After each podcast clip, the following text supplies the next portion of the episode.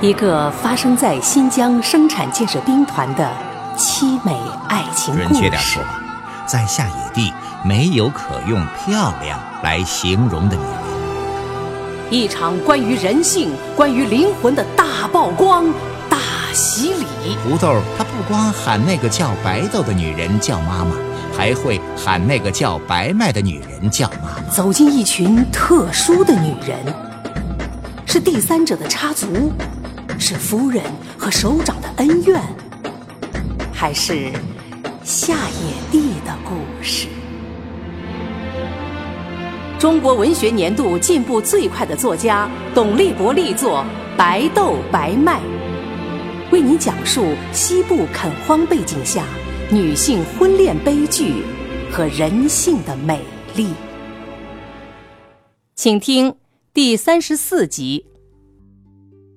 白豆看着摁了五百个人手印的申冤书，心里有说不出的激动，对翠莲说：“不知咋谢你。”翠莲说：“嗨，你别这么说，只要你心里头不恨我，我就高兴死了。”两个女人边说边往场部走，走了好远，靠着墙根的杨来顺还在看着自己的手，准确的说，是在看手指头上的那一点红，那一点红很像血。到厂部找到了马厂长。把写了五百人名字的申冤书给他看，马厂长看了一会儿，说：“呃，啊，你们的本事还挺大啊，让这么多的人都摁了手印了。”翠莲说：“马厂长，你是不是也把名字签上啊？”“哎呀，我的这个身份在上面摁手印啊，嘿嘿，不太合适。呃，不过。”你们放心好了啊，我呢一定会把这个东西送到上面有关部门和主管领导啊。马厂长这么说不是应付，而是真想这么做。胡铁的事儿说起来，他也是问心有愧的。事情过去那么久了，还会为这事儿做噩梦。前两天看到傻了的杨来顺，当天夜里就梦到脑袋被人砍下来了。说是共产党员了，还是个干部，可还是没法做到一点儿也不迷信。不能怨马厂长思想觉悟不够高，只能怪眼看着发生的好多事儿太怪，没有一点迷信的想法，你就没法子想得通啊。老罗瞥了一眼，就明白了这张纸想表达的所有意思。只是这个意思让他一点儿也不开心。近来呀，不开心的事儿实在太多了，好像这个世界要发生一些什么变化了。可是这个世界还能发生什么变化呢？老罗想了想，没有想出来，把秘书喊进来，指着那张纸，老罗说：“呃，这是封建社会那一套。”这是恐吓我们，啊，这是逼迫我们，这是对我们组织的极大不信任。啊，是的，呃，这是阶级斗争新动向，绝不能纵容姑息。老罗抓起那张纸，把它揉成了一团，纸上的红印泥染了一些在他的手上。他把这张纸扔到了废纸篓子里之后。又到卫生间去洗了洗手。秘书问他：“呃，那这胡铁的事儿怎么办？”告诉法庭的同志们，这是个影响很大的案子啊，不是一个人的死活问题。我们要把这案子当教材，让广大群众从中受到教育和警醒。哦，我明白了。我会马上把您的指示传达给法庭的同志们。劳改队的高墙里走进来了两个表情严肃的人，他们穿着制服，戴着大盖帽，在几个持枪看守的护卫下，走到了胡铁的跟前，把胡铁从牢房里提了出来，站在高墙内的院子里，站在胡铁跟前，打开一个文件夹，拿出一张盖着鲜红印章的纸。同样是一张纸，上面摁的五百个红手印，不如这张纸上的一个红印章。五百个手印不会改变胡铁的命运，而这个红印章啊，却会决定胡铁的生死。一个人大声的念起来，他的嗓门洪亮，像洪钟。胡铁，犯持刀冲击会场，犯反革命罪。胡铁。蓄意杀害革命干部，犯行凶杀人罪，不杀不足以平民愤。经审判，决定对胡铁执行死刑，并剥夺政治权利终身。胡铁没有叫屈，没有喊冤，也没有跪下。胡铁抬起头，朝天上看了一眼。四周牢房里的犯人从窗里往外看，他们听到了，也看到了，他们的表情很木然。听到好多次，看到过好多回了，不过他们还是有点儿奇怪。别的犯人听到被判了死刑，多是一下子就瘫倒在地上，只能被看守像拖死狗一样拖回牢房。胡铁不一样。胡铁听了宣判之后，像什么都没有听到一样，照样拖着沉重的脚镣手铐，自己走回了牢房。天上的黑云越聚越厚，到了后半夜时，它们好像太重了，重的好像和石头一样，从天上滚了下来，砸在地面，发出了轰隆隆巨大的声响，同时迸发出一道道刀剑似的光亮。再接下来就下雨了。下野地这个地方很少下雨，几个月不下一场雨不算什么。下野地更是很少下这么大的雨。所有的人都从梦中醒了过来，慌乱地趴在窗子上往外看。他们觉得看到的不是雨水，而是一条大河被老天爷立了起来之后，再让它向下野地铺天盖地砸了下来。和很多好干部一样，工作没有忙完呢。老罗呀，会把一些文件带回家看。吃过了晚饭，没有别的事儿。老罗会坐在一张桌子前，把公文包打开，拿出各种文件，边看边批示。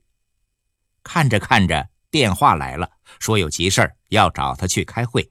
看到老罗出去了，白麦走了过去，把乱乱的桌子收拾了一下。对于老罗的那些印着各种红色抬头的文件，白麦没兴趣看。老罗有时候主动把一些文件给他看。目的是让白麦多懂些政治，明白些事理。可是白麦对这些文件呢，好像一直没有兴趣，几乎从来没有把一份文件看完过。不是字不认识，是那些话读起来实在太枯燥，没意思。粗犷苍凉的自然景观，艰苦卓绝的生存环境。温柔而倔强的美丽女性，野性十足的男人，交织着情仇、敢恨、敢爱，压制与反抗，阴谋与凶杀。白豆白麦为您讲述夏野地上演着的惊心动魄的爱情悲剧，正在播出。和往常一样。老罗出去之后，白麦又去收拾桌子，把散乱的文件一份份放整齐。白纸黑字的文件在白麦眼前闪动着。突然有两个字碰到了他的视线，让他的眼睛动了一下，手慢了下来，把那份文件从一摞子文件中抽了出来。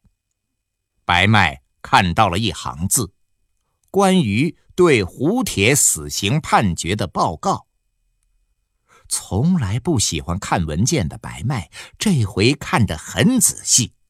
文件中说，已经定于八月三日执行死刑。白麦一屁股坐到凳子上，不会动了。今天是几号了？白麦问自己。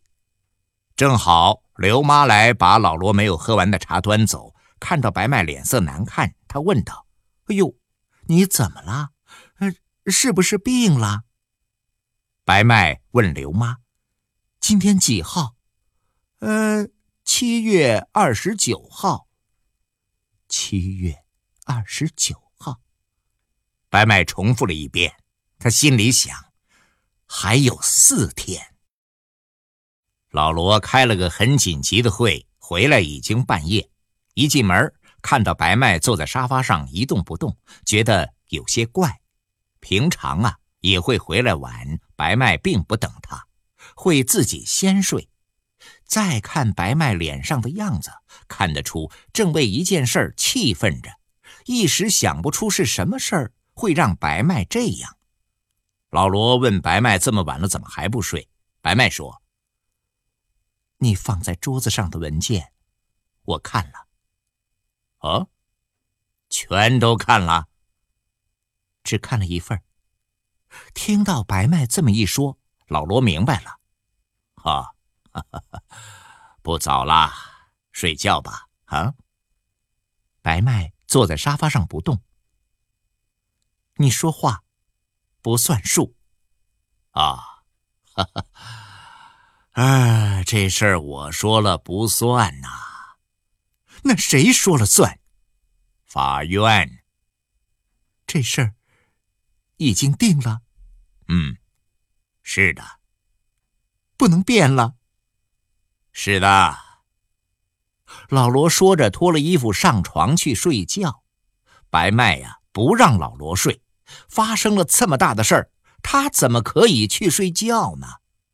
老罗呀，知道白麦心里在想什么呢？他至少得告诉白麦。为什么会这样？白麦说：“你说过，这个事儿你会尽力的。我已经尽力了。你没有。你要是尽力了，不会是这样的结果。可是，我不能因为你和白豆的关系，就不讲原则呀。可是，你答应过我呀。啊，我得对组织负责。”可你说过，不会让我和白豆受苦的。哼 哼难道你们过得不幸福吗？让胡铁活着，白豆才会幸福。白豆幸福了，我才会高兴。可是我不能只是想着你们幸福和高兴啊！为什么不能？我是你老婆，你是我丈夫。可我。还是一个革命者，嗯。白麦不说话了，不是没话说了，是不知要说什么了。说真的，一些和革命有关的道理，他知道的实在不多。和老罗比起来，他像个小学生。他看着老罗，他在想，老罗会在什么时候把他当老婆，什么时候不把他当老婆。算算和老罗已经生活了好几年了，可不知为什么，看着老罗呀，越看越觉得陌生，常常会不知道他心里在想什么，也搞不明白他为什么总是让一件事的结果和自己预想的不一样。老罗这些天忙得太厉害，有点累，给白麦没有说几句话就上床睡着了。看着那张很大的床，白麦不想躺在上面。白麦的身子慢慢倒下去，倒在了沙发上。白麦睡不着，几乎是睁着眼睛在沙发上躺了一夜。和老罗结婚之后啊，还没有这样过。吵得再厉害，吵完了还是会睡到一张床上去。第二天早上吃饭，白麦。两个眼睛有点红肿，老罗说：“哦，嘿嘿，没睡好啊。我要去下野地，啊，去干什么呀？去看白豆。哎呀，你不是已经看过他了吗？他刚生孩子，需要照顾。哎呀，我说了，组织会照顾他的。我是他的亲人，他需要我照顾。”看到白麦的样子，老罗知道自己多说了没有什么用，他只好说：“哦，哈哈，那就快去快回啊。”老罗知道有些事儿啊，不说那么多，过了一阵子不去理他，就会没有了，像从来没有发生过一样。女人的脸就像秋天的云，不管怎么变，也离不开那片天。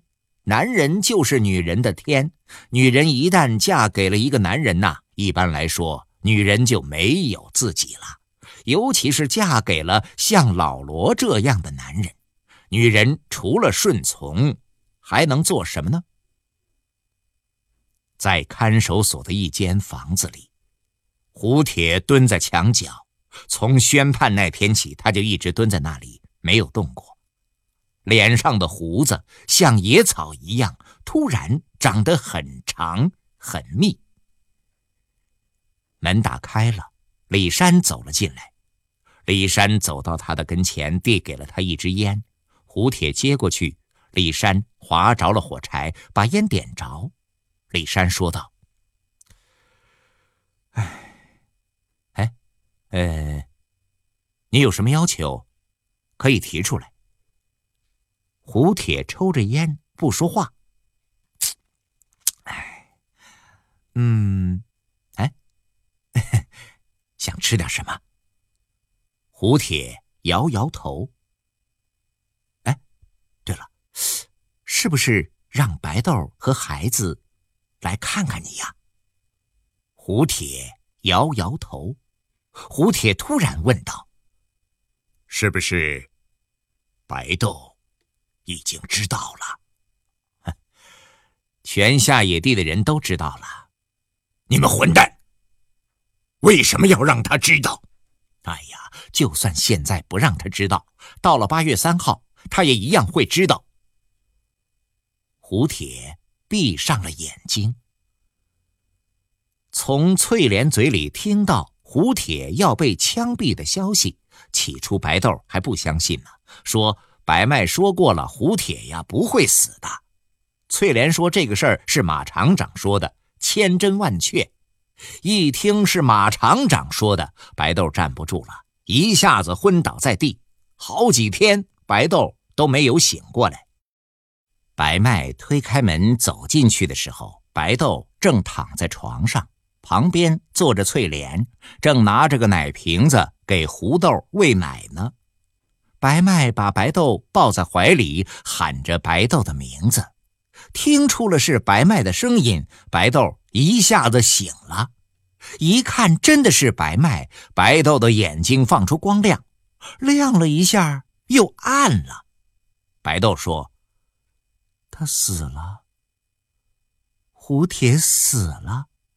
哎呀，胡铁没有死，胡铁还活着，可他马上。”就要死了，还有两天，他就会死。你放心吧，他不会死的。你不要骗我了，我知道，这回他是真的要死了。你要相信我啊！我，我每一次都相信你，可每一次你说的话都没有变成真的。这次我说的话，要是再不能变成真的，你就别认我这个姐了。从胡铁的牢房里出来，走进所长办公室，李山心里有点不是个滋味看到胡铁那个样子，他觉得胡铁实在是太可怜了。更让李山难受的是，看着他那么可怜，却不能帮助他，一点儿也帮不上。正在乱想着，听到敲门声，所有的人要进来都会喊报告，不会直接敲门的。这个人是谁呀？李山想了一下，没有想出来。进来。门被推开了，一个人走了进来。李山一下子站起来，有些发愣。进来的人是白麦。看到李山这个样子，白麦笑了一下：“ 怎么？”不认识我了，哦，认识，只是没想到你会到这儿来。我是不是不能来呀？李山一个立正说：“啊，欢迎首长来检查指导工作。”哎呀，我不是来指导工作的，我来呀是有点个人的事儿要办。哦，需要我帮什么忙？你尽管说。当然要你帮忙了，不然的话也不会来找你。只怕我没有那么大的本事啊。你的本事有多大？我知道。上次在山里，如果不是你有本事，我呀怕连命都不会有了。这次来，我就是想要对你说一声谢谢。哎呀，你再不要这样说。上次那个事儿是我没有尽到责任，让你受了那么大的罪，该是我要对你说声对不起的。还有，本来要处分我的，是你帮我说了话，才让我没事了。说真的，心里一直在感谢你呢。呃，我想着再也不会有机会看到你了，可是没想到。你会来这里，我我没有什么可报答你的，只能对你说声谢谢。嗨，算了算了，咱们呢就别说这些客气话了啊。嗯，那，你不会就是为了这个事儿才来这里的吧？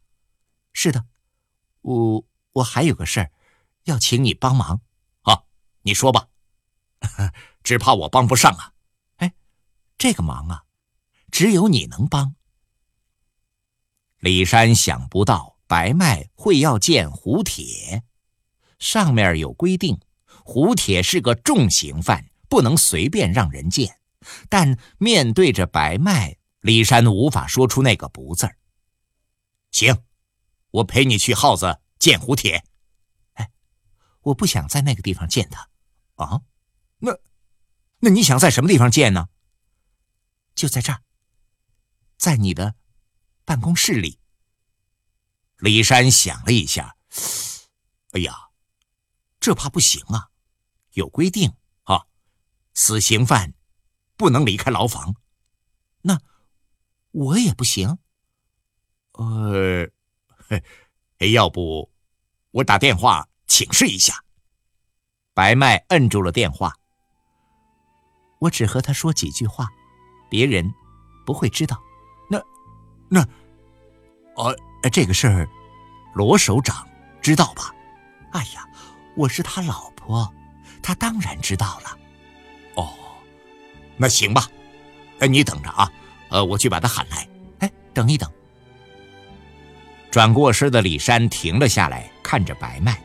白麦说：“我不想看到他戴着脚镣和手铐。”李山的样子有点为难。白麦说：“ 你是不是很为难？”“哦，不不不，不为难。”李山取下了挂在墙上的步枪，走了出去。过了一会儿，李山压着胡铁进来了。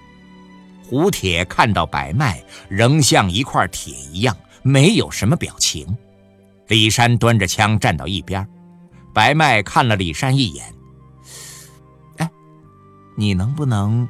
在门口站一会儿，我有几句话想跟他单独说。哦，行啊，有什么事儿喊我一声啊，我就在门口。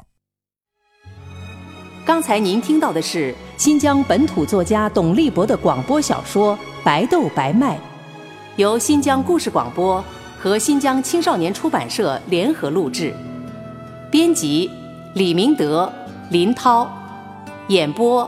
仲维维，配乐，吉玉杰，节目监制，周川，卢刚，总监制，姚兰，徐江。